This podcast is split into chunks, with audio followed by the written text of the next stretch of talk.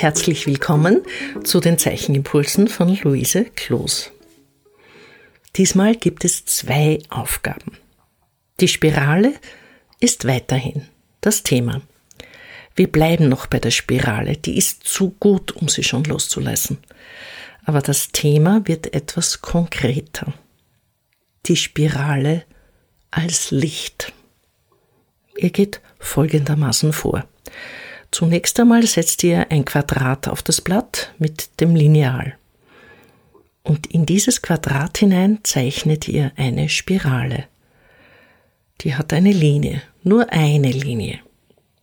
Dann geht ihr mit einer Farbe eurer Wahl, das kann schwarze Tusche sein oder eine andere Tönung oder Kohle oder Bleistift oder Kugelschreiber, in das Quadrat mit kleinen Strichen, die dann zu einer Fläche verschwimmen, so flächig, dass nur die Linie weiß stehen bleibt. Der Hintergrund ist dunkel. Die Spirale bleibt im Weiß des Blattes. Und ihr sperrt diese Linie dann so nah wie möglich ein. Ihr müsst von links und rechts mit der Farbe die Linie begrenzen. Dann bleibt nur die Spirale frei. Schön wäre, wenn euer Quadrat groß wird, so dass die Linie auch einen Platz darin hat und so, dass ihr Platz habt, zwischen den Linien der Spirale mit eurer Farbe hineinzugehen. Das ist die erste Übung.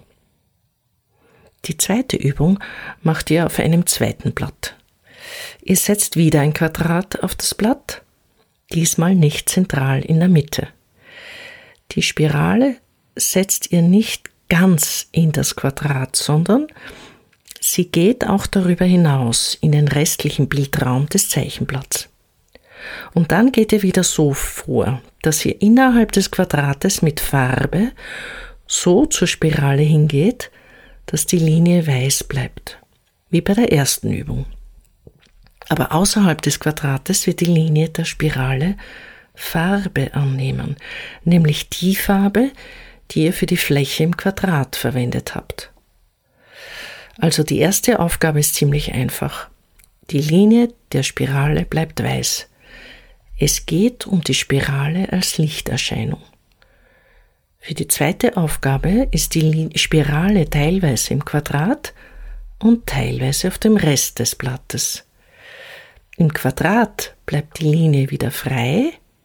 Außerhalb des Quadrates wird die Linie dann die Farbe annehmen, die euer Quadrat bekommen hat. Es geht also um die Erfahrung, dass eine weiße Linie in eine farbige Linie übergehen kann. Welche Farbe ihr verwendet, ist egal, aber möglichst stark im Kontrast, das wäre gut. Das kann schwarz sein, blau, rot, grün. Die Linie, die dann außerhalb des Quadrates ist, vibriert natürlich. Sie muss in diesem heller und dunkler werden weiterschwingen. Formuliert diese Linien schön aus. Das ist eine sehr einfache, aber sehr wirkungsvolle Zeichenaufgabe. Ihr werdet sehen. Ihr werdet schöne Ergebnisse erzielen, die ihr immer wieder auch in anderen Kontexten gebrauchen könnt also eine Linie, die von Weiß in Farbe oder in Schwarz übergeht. Es ist auch eine Aufgabe, die Genauigkeit erfordert. Diese Genauigkeit ist erforderlich, damit ihr die, die Linie schön herausarbeiten könnt, die weiß bleiben soll. Wenn man so feine Arbeiten macht, ist es leichter, wenn man im Zeichnen kleine Striche mit dem Pinsel oder Bleistift oder Kugelschreiber kleine Striche oder Filzstiftstriche macht und nicht zu große Linien um die Linie, die frei bleiben muss. Definiert die farbige Fläche mit kleinen Strichelementen. Das hat zur Folge, dass man sehr genau beobachten kann, wie sich die gezeichnete Fläche entwickelt. Und dass vor allem die Hand ruhiger wird. Alles wird dadurch ruhiger. Das Gemüt wird ruhiger, die Hand, man kann beobachten und schauen, wie sich etwas entwickelt. Und manchmal entwickelt sich im Arbeiten etwas, das ein Innehalten bedingt. Dann muss man sagen, ah, das ist ja interessant. So habe ich es noch nicht gesehen. So lasse ich das jetzt stehen. Auch wenn es vielleicht gar nicht die Aufgabe war. Ganz egal. Genau dann, wenn ihr das Gefühl habt, jetzt höre ich auf, ist vielleicht der richtige Augenblick zum Aufhören. Wenn dieser Impuls kommt, dann müsst ihr aufhören. Etwas zu überarbeiten, weil man meint, man muss es, das bringt nichts. Da hat man etwas verloren, das man nicht mehr zurückbekommt. Das tut oft weh. Also, seid schön auf der Hut mit eurer Arbeit, indem ihr bewusst darauf schaut, wann ihr aufhören sollt. Genau dann ist die Zeichnung fertig. Dafür braucht es ein langsameres Vorgehen. Diese langsame Arbeitsweise hat auch zur Folge, dass ihr, wenn ihr eine Zeit lang langsam arbeitet, eine große Tiefe in eurer Kraft erzeugen könnt. Indem sich diese Kraft entlädt, könnt ihr wunderbare Zeichnungen schaffen. Das ist womöglich die nächste Aufgabe oder die nächste Zeichnung.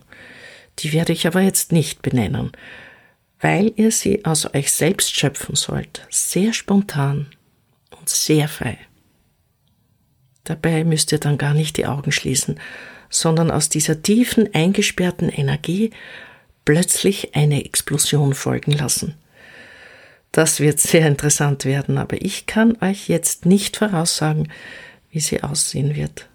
Ich möchte nur gerne, dass ihr euch selbst beobachtet in diesem Verinnerlichen, in diesem Krafterzeugen, in diesem langsam Arbeiten und in diesem Hineingleiten ins Spontane, ins Intuitive. Auch diesmal gilt es wie immer. Beginnt eure Arbeitsphase sehr bewusst. Tut euch gut. Vorher dehnen und strecken und ganz bewusst hinsetzen mit einer Haltung, die euch Freude bedeutet. Freude, jetzt zu zeichnen. Alles Liebe, eure Luise Kloos.